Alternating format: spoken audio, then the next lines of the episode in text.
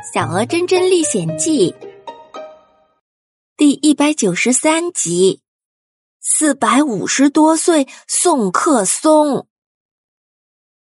跑了一段之后，大家终于可以喘口气了。小梅花鹿看着大家，小声的说：“我们还是小声点比较好，千万别再打扰到那只豹子睡午觉了。那可是个可怕的家伙。”大家点了点头。又带着向日葵继续向前走，八音鸟憋着半天都没出声，这可让他太不舒服了。大家走到了一处山坡上，半天没出声的画眉鸟终于忍不住了：“还有多久能到呀？”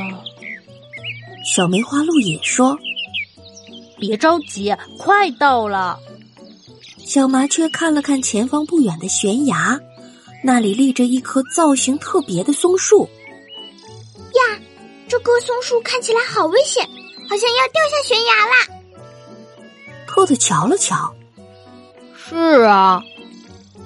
八音鸟妈妈笑了。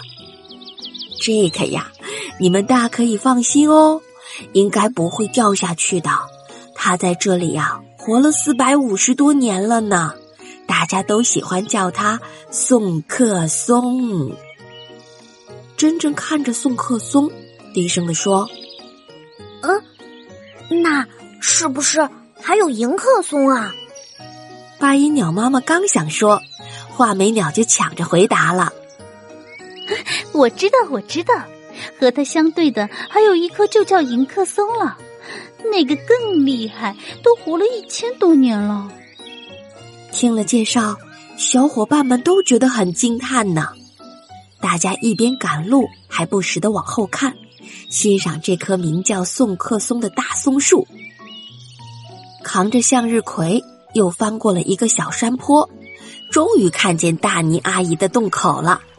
真真高兴的指着不远处的洞口说：“ 你们瞧，就在那儿，我们快到了。”小梅花鹿边走边喊：“大妮阿姨，我们回来了！快看，我们带着谁来了？”大家继续往山洞深处走。画眉鸟边向里边飞边说：“天哪，大妮阿姨这儿可真是又黑又潮湿啊！”大妮阿姨听见声音，从里面游了出来，一边游一边回应着：“谁来了？”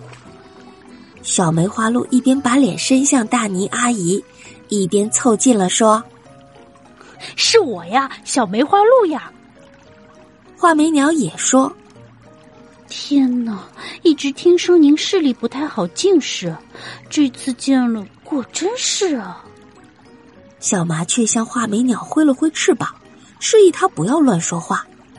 小狗特特也说：“嘘，别乱说话。”可是大妮阿姨没有理会画眉鸟的话，继续往外走。八音鸟妈妈一看到大妮阿姨，立刻说：“太感谢您帮我照顾我的孩子们了，他们在哪儿呢？”大妮阿姨一听，咧开大嘴就笑了起来。哦天哪，你是那些小家伙的妈妈呀！哎呀，你可算来了！这些天把我给愁坏了，每天叽叽喳喳要吃的，哎呀，真是有点麻烦。